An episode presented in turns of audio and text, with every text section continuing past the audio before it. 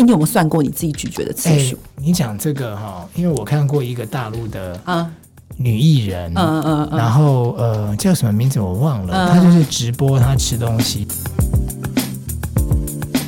欢迎收听健康生友会，陈新梅、狄志伟时间。大家好，我是狄志伟，我是陈新梅。哦，我们上一集讲到肠漏症嘛，哎、嗯，我真的。彻底的了解他的意思，那你你会觉得，嗯、呃，你会想要去调整他吗？我觉得我一定有肠漏症，我想要调整，我一定有，我一定有。你看，你跟我认识这么久了，对你，你大概听我听我讲说我的有哪些毛病，你就对就知道我一定有肠漏症。其实哦，肠漏症在年轻人蛮好被鉴别，嗯、就是你只要去回想。你明明很年轻，因为其实身体会有很多地方可能在随着年纪，它开始东东漏一块，西漏一块。嗯、但理论上以年轻人来讲，它不会这样子跑。对。但是肠漏它的症状会发散到全身。嗯。所以当你好年轻，但你到处都是病。嗯。哦，这个时候呢，我们通常就会开始把我们的脑袋，我说医生的脑袋，开始往你的肠道去想。哦，所以像我。四十八岁算是年轻吗？其实算是年轻，对，但是却有一堆毛病。其实你看你的毛病回溯起来是很年轻，开始陆续一个一个加上去，十几年。尤其是当你这些毛病的最前头，肠道早就有问题了。嗯，然后哎，陆陆续续过敏也来了，过敏越来越严重了。我失眠也来了，我忧郁也来了。对，陆陆续续每一个到你手上，连超音波变重度脂肪肝，真的。好，如果我没有，我没有重度脂肪肝，对对，你没有这个啦。我是说，假设这些代谢性、过敏性、自体免疫。性跟神经性开始一个一个随着你的肠道后面一个一个收进来，变成你的子弟兵的时候，对，你要小心哦。其实它可能大魔王在你的肠道。所以重点在肠道该怎么让它 reset 回健康状态？我要，我要，我需要。对，可是我们必须说，为什么这个东西它呃，它不太不太像是我们说在一般说呃胃胃溃疡上，我们给一颗西药，哎，就解决了，它没有办法哦。嗯、所以其实如果打假设大家听完之后觉得自己。不小心对号入座了，甚至这个对号入座是你很渴望可以做改变的时候哦，嗯、请大家耐着性子哈，嗯、好好的去听完，然后请你尽量都执行。好，我我为什么会讲尽量都执行？是因为其实肠道，我我们要知道说，呃，有一些这个器质性、器官性的啦，哎，就是关呃结构性的问题啊，比如说呃，你有个关节发炎呐，我们可以针对这个关节去做修补。那当肠道的黏膜出现问题的时候，你要知道肠道，当我们把黏膜展开，它可以是好几个。如果我没有记错，它可以是好几个足球场的大小。嗯哼，所以换言之，当你要去修补它，你要把它想象成这个重要的任务。从你的行为，从你的饮食改变，从你有一些特殊营养，在我们的一些文献上发现，它对肠道修补会有帮助。嗯、对，你要从一系列问题去矫正它，它才有机会可以，嗯，我们可以说可以逆转它。对，所以，我们今天就要来讲，嗯，肠漏的一些治疗方法。好啊，这个应该很受用哎，真的受用，但很难执行哦。哦大家准备好了没？天哪，可以简单一点吗？我已经整整理的很简单，我整理了五大步骤，我们洗耳恭听。好，五大步骤的 第一个步骤，嗯、好，我们我们其实有一些术语名词啊，对那大家弄术语比较好记哦。这个第一个术语叫做排除。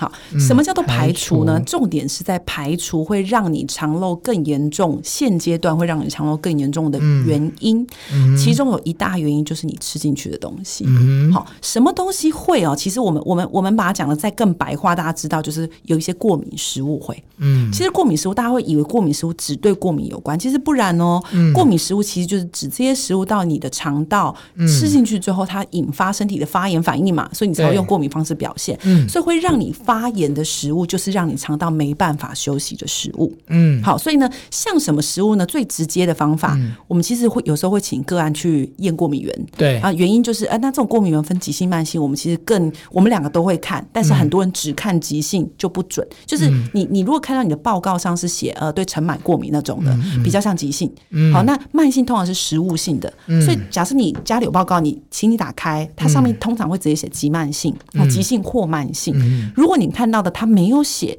那里头多数都是尘螨啦、灰尘啦、霉菌啦。嗯、那通常这一份报告比较像急性过敏，嗯、可能不够用。嗯、好，那所以呢，第一件事情就是避开过敏食物。但是可能很多听众是根本没有验过过敏源的，你有验过吗？嗯、你有验过你自己过敏？没有，我没有验过过敏源，我只有验做做过什么压力荷尔蒙的检测。哦，你只有做过这个？对，我因为我们自己在做这个关系，我全家都捞去验。哦，然后呢，最意外仅仅是我爸爸。好，我爸爸他是呃对麸质，你有听过麸质吗？就是那个什么麸，就是麦嘛，就是麦的旁边多了一个夫妻的那个夫，对那个字。嗯，像像像什么米康麸也算是嘛。呃，它通常是在麦里头的一种精性。对，所以你在那种欧美国家，如果你去那边的超市，你常常会看到他们在右下角或左下角，或者特别放个 logo logo，这个 logo 就是指 gluten free，就是指无麸质食物。我爸爸就是对麸质过敏。那他其实以以前我们都没有验过，他是他健康宝宝，很喜欢运动啊哈。那可是他唯一最困扰他的问题是他有很严重的耳鸣，嗯，这个耳鸣影响到他的听力，其实是逐年的在下降。嗯，另外有一个，因为大家都习以为常。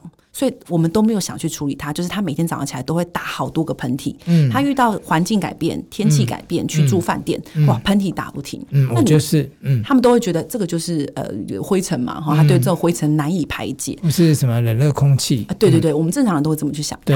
那后来因为我我全家都捞了，我哥也捞了，我也捞了，我妈也捞去做过敏源了，我就把我爸也捞去做过敏源。他很意外的，他很明显的呃过敏食物在肤质，哈，包括麦。包括麸质，嗯、我们就回想他每天，他一早起来吃一大颗馒头，嗯嗯，中午吃了一个包子或者是面条，嗯，晚上会配一杯啤酒，嗯，啤酒有卖，嗯，所以他从早到晚一直接触。而我爸是一个非常非常乖的病人，嗯，他好认真执行。他就从得知的那一天开始，他就开始不停的没有间断过，到目前为止已经几个月了。嗯，他都没有吃麸质。嗯哼，他从他开始不吃麸质的第十四天开始，他就再也没有打过喷嚏。真的。然后呢，他其实耳鸣跟他，嗯、因为他他是到。呃，他改善，他才跟我讲，因为很多人他在这个发言的感觉中，其实你是没有感觉的，因为你已经和平共处了。对，很多人的感觉，像我们临床上，然后我们去做过 before after 嘛，就是他有跟没有之后，我们去听过，比如说有些人他你会觉得很常紧紧酸痛，需要按摩才会好，可是按摩完后过了。诶，不用到三天，一天好了，你隔天又恢复原样。嗯、好，这种有些人呢、啊，他不是结构型的，他真的就是身体一直在发炎。嗯，所以后来呢，我爸爸就跟我分享说，他真的觉得他得到了前所未有的改善。嗯，他的人民其实很明显的缓解很多，白天起来的精神状况好很多。嗯，然后因为我们旁人不是他，我们唯一最明显看到就是他。再也不需要用好多的卫生纸，再也不用听到一早就是他的打喷嚏的声音。好，那这种其实因为我我我我我们自己亲人会分享的特别多，那我们临床上好多病人其实有很显著的改变。嗯，像我们有几个比较感动的是，呃，有一个是甲状腺炎，叫做甲状腺自体免疫疾病。好，那种自体免疫疾病在过去西医里头哈，我们其实，在我们自己的教育里头都告诉我们，自体免疫就是一条不归路。对，你只能控制它停在这里，嗯，或者它变更坏。嗯，好，可是其实事实上，我们发现自体免疫跟我们身体的这个失衡有很高的关联性。所以我自己手上其实确实有几个我觉得很振奋人心的是，它的自体免疫后来就没有了，真的没有了，就是从呃大于几百。变成二十几，就是在正常范围内。嗯，那，那他们有一些人真的就是因为肠漏症来的呀。Yeah, 所以，那你的意思就是说，我们要知道自己有没有？其实从那些毛病，就大家可以知道说，你应该就是肠漏症了。对，那些毛病你先知道，然后我觉得你可以去找相关。我们其实会做这个的，有一些肠科、肠肠道医生，呃，肠胃科医生，对，有一些叫做功能医学医生，对，他就可以帮你做。你有对哪些食物的？呃，它它其实不止过呃，就整个啦，过敏源就对了。对，过敏源，我们有些人会去验菌相，就是你肠道真正菌种的分布。好，那有些会去验呃，真的叫做肠漏的检测，但因为这个太复杂，我们就不在节目中细说。是抽血吗？啊，很多种，我们有些会验粪便，有些会验尿。一看我们要看的。爸验的是什么？我爸当时是因为我们已经比较有经验了啦，所以我就直接验他过敏源。但他跟我第一个说的排除有关，因为我知道他身体在发炎嘛，对，所以我们当时给他的。是我先请他排除会让他身体发炎的饮食，所以我才去验过敏原。嗯、好，所以他要验什么，不是大家就听完就直接去验哦。我我是建议你可以跟你医生讨论。对啊，那如果以我的例子，我要排除什么呢？好，讲到重点，如果假设我都没验过敏源，嗯、我该排除什么？我们其实有一些呃食物哈，你但不妨把它记下来哈，你可以尝试着十四天到二十一天严格排除，严格排除。如果你严格排除了这些食物，哎，结果你发现你身体。有一大部分的症状不见了。对，那我强烈建议你就花那个五千块到一万块的钱去验所谓的过敏源。嗯、好，那如果你觉得真的没有感觉，那我觉得你就先找医生讨论。好，嗯、那哪些食物呢？我把它分成三大类。对，第一大类叫淀粉。淀粉。类呢，有就是我刚刚其实提到的啦，麸质啦，饭面啊，哎，淀粉就是这些，对对对，这些里头的麸质类的，都请你先暂时把它停止十四到二十一天。我怎么知道什么麸质类？你你就是其实其实麸质现在很夯，无麸质饮食很夯，所以你其实查无麸质饮食，你大概就会查到。那如果你不想查，简单来讲，米饭类比较不会。白饭不会，不会，但是有加麦的都比较容易有。哦，那就不要吃面包、面包、面条、饼干、蛋糕，他们都有加麦。好，所以这些东西，馒头也有哦，哈，所以这些东西就尽量避开。所以你的淀粉类尽量以无麸质为主。那就是白饭。嗯，马铃薯或者是什么南瓜、地瓜这些，这些淀粉，对，天然原型的淀粉，是是是，对。好，那第二个是蛋白质类，蛋白质类。好，蛋白质类其实说实话，像我跟我自己的，我哥哥哈，还有我们好多病人的属性就是属于蛋白质类过敏，我就是哈。蛋白质类呢，其实很多的蛋白质都容易过敏哦。对，红肉类，好，比如说牛肉、羊肉，它是容易过敏的。好，好，乳制品类，比如说牛奶，好，豆。豆浆是另一种哈，大豆类哈，再来是蛋白跟蛋黄，好，还有一些海鲜类，尤其是带壳的海鲜，这五大类食物。那你说好，你要不要直接告诉我到底什么可以吃？对呀，对不对？因为就我都讲完了，基本上就是白肉类啊，好，比如说鸡肉、鸡肉、好鱼肉、鸡肉跟鱼肉，对，鸡肉跟鱼肉是我们会建议。你的意思是说我也要不吃蛋？对，其实蛋是我们。比例上啦，我自己啦哈，小小的这个自己的临床收集的经验里头，蛋比例很高，而且分蛋白跟蛋黄哦，很多人都会两个一起种，或至少种一个。因为我们不是都说要吃蛋吗？才会比较好啊。其实蛋对呃它的营养价值很高。对，我们讲的是特殊的，如果你对它过敏的时候。不要碰，因为我你让我现在先是十四天，对对对，这只是暂时性先做测试。但再见，我十四天不吃，先十四天，先是忍耐一下。最后一个就是我说的其他，其他的是指有我们有发现有一些水果，例如说这个水果带着毛，嗯。或者它切开的籽是发散的，哈，比如说像什么呢？香蕉。香蕉，好香蕉哈，然后当然呢，带着毛的，大家会联想到有带毛吗？没有，但是它有切得开的籽是发散的，好，就是就是这样子，对，往外扩散的籽哈。那像什么可以苹果啦，哈，芭乐他们就没有嘛，它不带毛，没有往外扩散，这是我自己跟我临床病人的一些建议啦。吃的水果这样子，对，那不能吃的带毛的水果，还有一个比较特别是茄子，其实茄子这一类跟呃，我们会觉得它在。尝试避开的时候也尽量避哈，但是我们都要再再说明哦，它并不是指你要永远避哦。我们只是说，如果你今天在测试的时候，你可以这么试花生哈，这个坚果类的有一些特殊类，尤其花生哈，有些人是腰果哈，这些你都尽量的在这十四天到二十一天减少吃，甚至不吃。那如果为什么会是十四到二十一天？这跟这个食物过敏的时间有关。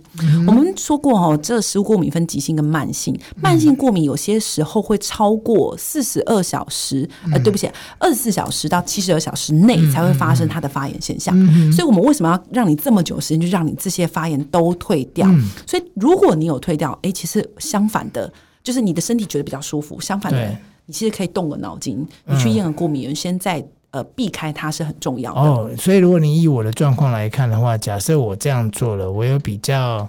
你的各种症状觉得比较麻，对，或者是说我耳鸣的状况有比较减缓的时候，你是可以试试看。但但它的缺点就是因为它太多种了，所以很多人执行不容易。我想说，我就我就喝汤算了。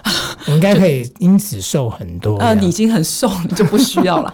对，那但我要说一下哈，这个排除过敏食物哈，我会请你找你的专业的医生去做协助。原因是它不是永远是这么吃哦，所以它不是说你一辈子就真的注定不能与蛋无缘，没有这件事哦。只是它在短期内是建议先避开。再来呢，就是其实我们有些人在现代人，很多人都只重视说，哎，我们要治酸哦，就是我们让酸不要来，肚子比较不会痛，就忘记了我们吃东西很快的时候，我们身体很多消化酵素。的分泌是不够完整的，消化酵素包括淀粉类啦、蛋白质类啦、油脂类啦，所以这时候有些时候我们会看情况，建议他在咀嚼的时候，你要有意识的咀嚼三十下。那有一些人他其实呃在执行上怎么执行哈，就是你可以去算你的咀嚼在每一口咀嚼三十下。哎，你有没有算过你自己咀嚼的次数？你讲这个哈，因为我看过一个大陆的女艺人，嗯嗯嗯，然后呃叫什么名字我忘了，她就是直播她吃东西，她跟大家说她吃每一样东西都是咬三十三下，她才吞下去。她真的做到吗？她真的做到，所以你就看她在吃东西的时候，她就这样，就像骆驼，你知道吗？在吃，然后就大家就看她吃吃。就是他真的，她的直播就是吃东西。呃、对她就是说我，我跟大家讲，这才是保健之道。而且他讲的是对的。对，他说就是你不能狼吞虎咽哦，但是你说你细嚼慢咽十几口是不够的。他说他是每一个东西，那就有网友问他说，嗯，那你连白饭都咬三十三下吗？他说是的。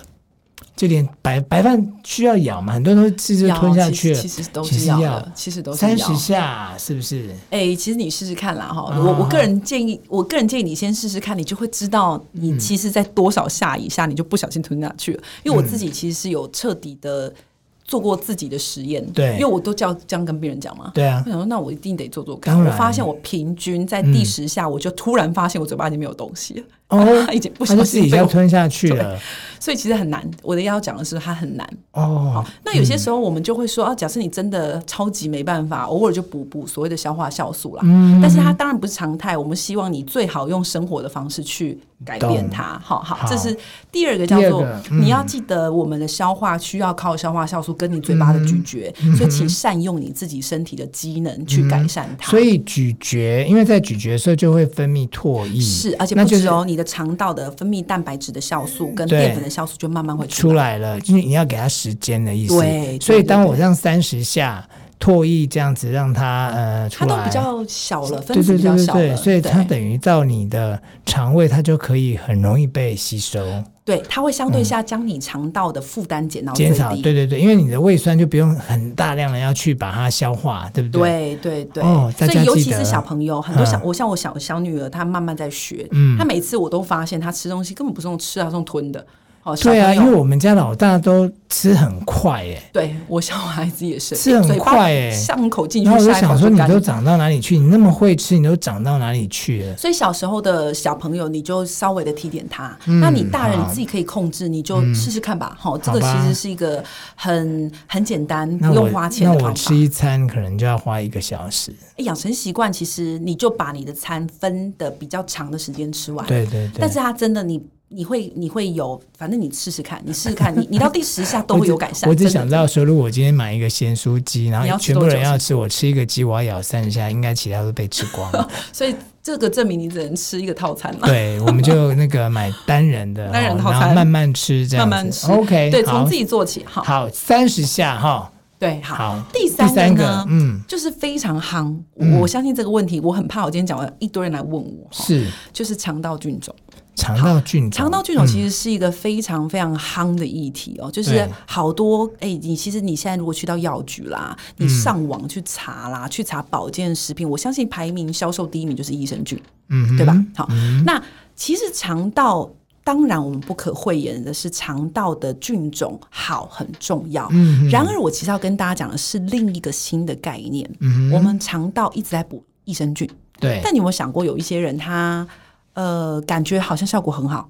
有一些人他几乎没效，嗯、有一些人他是不止没效，变得更严重。嗯、好，第三种人其实通常比较会在我们门诊上遇到，因为这种比较罕见，然后他就是很困扰才会这样。嗯、那我其实要讲的，我讲这三种不是要去细讲他们的疾病，因为这个说来真的很话长哦。对，我要讲的是呢，这三种的来源跟我们一直以为肠道只有益生菌有关。嗯、我们肠道其实有三大菌种。好，哎，不能讲菌种，要菌的非分型，就像我们人一样，嗯、我们人有好人、普通人跟坏人。嗯、好，嗯、我们肠道一样，我们有好菌、嗯、中性菌跟坏菌。嗯哼，好，中性菌很有趣哦，中性菌有点像墙头草。嗯，假设你今天你的坏菌量多，中性菌就自动导向坏菌。嗯、好，如果你的好菌量多，你的中性菌就导向好菌。嗯，那其实肠道的菌种在我们自己在做一些病人上的调整中，我们当我们发现这个病人的困难病人，哎，你过敏原排了，你的营养素给了，嗯，他还是好不了的时候，我们就会把脑袋动到他的菌种应该失衡。有很很高的比例，就肠道的菌不平衡啊。而且这种菌不平衡，有些人是都不长，就像荒草一样，什么菌都没长。有些人是长了一大堆坏菌，甚至长致病菌，甚至长霉菌、长病菌、长病原体，就是长我们说的这种呃这个呃呃呃念珠菌啦、霉菌啦，呃有一些甚至是连医疗上都认为很坏的。那我吃益生菌没有用吗？哎，你可以想象到，我们的肠道就跟我们家一样哈，你的一个家大概啊，比如说你家有十五平大，对。你的十五平大，如果假设已经住了十三平的人数在里头的时候，嗯、你给他二十平的益生菌进到这个环境，嗯，益生菌也没地方长啊。因为他进去之后都已经被占满了嘛，就是整个房子都被占满了。就是你益生菌就白吃了，就对了。对对，我们没有在骂人哦，就真的是真的是白浪费钱了。对对对。所以呢，有有些时候在比较困难的时候，请大家这么去联想它，就是说，确实我们的菌种，当你吃了觉得好像别人说的效果你都没有体会过，好，这个时候或者是你吃完当下有效，可是你只要一不吃了，它那个感觉就整个。排山倒海又回来的时候，嗯、其实你不妨想想，你的菌种可能失衡。嗯、然后很多人就直接抢，请我们回答一个简答题，就是说，那你要吃什么菌才好？嗯、他没有绝对答案，而且到目前为止，其实益生菌的菌相正在被很多的专家正在开发中。嗯、所以大家不要把菌相想的那么简单哈，嗯、一定 A 菌有效，B 菌有效，C 菌没有效，嗯、D 菌有效，没有这种事情哈。其实每一种菌种是随着个体户而受到改变。那这个东西听起来很被动，我们有一件事情是可以主动做的，嗯，就是我们让益生菌比较好长，嗯，它叫做益生质，好，什么叫益生值哦？比如说我们吃一些呃含有粘性的东西，秋葵啦，呃皇宫菜，我不知道你有没有吃过，吃黏黏的感觉。秋葵我觉得不好吃，呃山药啊哈，山药我很爱。哦，你还那好，你有点机会山药，但山药比例比较低哦，我们 秋葵山药水水溶性膳食纤维，山药蛮贵的。秋葵我知道是对胃跟肠很好。其实是对，那它其实就是可以帮我们的好菌在肠道，你给它食物让它吃。所以其实肠道我们有几个概念，第一个概念是它的菌种不像我们想象中那么简单，只有益生菌，它有好菌跟坏菌。第二个就是你给它菌种，你却不给它食物，跟给它好的空间，它怎么长？好，所以其实肠道菌种是一个很大的议题了哈。那大家在补益生菌的时候，请你也有正确的概念。当你补了没效，其实你要想想看，可能你不是只有这个问题。对。第四步骤呢，其实我们可以想。想象到我们讲的肠漏，就是指我们肠道的，好像一颗颗砖块，砖块砖块中间的缝跟门锁出了问题。然而修补门锁，除了我们刚刚做的动作以外，有一些微量营养素，它对修补门锁是有一些效果的。好，那我这边只是简约的提，我希望大家不要听完就全补哈，因为你或许没缺，我们只是概括的提哦。对，最有名的像氟西氨酸。哦，麸醯胺酸就是很常听到，对，它其实对修补黏膜是有帮助。我们有一些胃溃疡或胃食道逆流的人，我们会建议他可以适量的补充。那正常人可以吃吗？其实也可以，只要你不要疯狂的吃大量啊。因为我是有听说有在做化疗的人，麸醯胺酸是需要吃的。对，因为它对黏膜修补有帮助。那你知道肠道也是一种黏膜的组织。那我以上讲的都是一些有文献佐证说，哎，它好像有一些关联性的，所以大家可以参考着哈，从饮食上补，或者是如果你真的有做过验血，你要从保健食品上补，我也是不反对哈。好，再来呢，维生素 D，好，这个比较夯啊哈。Omega 三哈，最常见是鱼油，但是其实 Omega 三系列都可以。锌，矿物质锌，矿物质镁，嗯，镁。B 群的好多个细项其实跟它有关，甚至连 Q ten 大家可能。觉得联想度比较难联想到，感觉好像是在吃漂亮的嘛。啊，对对对，其实这些都可能有关。哦，好，所以呢，假设，但是你到底要补哪一个？我其实没有很建议你听完就把它写下来，然后去药局一全部买一轮哈，不需要哈，就是只是说这些东西你可以去找找它的食物，你以后在挑食物的时候就多挑一些吧，哈，它是会有帮助的。好，那我们再到最后一个第五个心情，其实这个是在我们肠道肠漏治疗里头过去没有的。对，可是我们发现。当你哎，有些人好奇怪，明明前面都好努力的治疗，肠道这个菌种也改了啦，避过敏也避了啦，怎么就是没好？嗯，哎，就发现它跟心情影响很大。我们要知道，你刚刚讲到有曾经在开头说大呃肠道是脑的。呃，是人类的第二个大脑，他们两个是互相影响的。所以，当你长期在这种紧张、焦虑的感觉，肠漏就会再发生。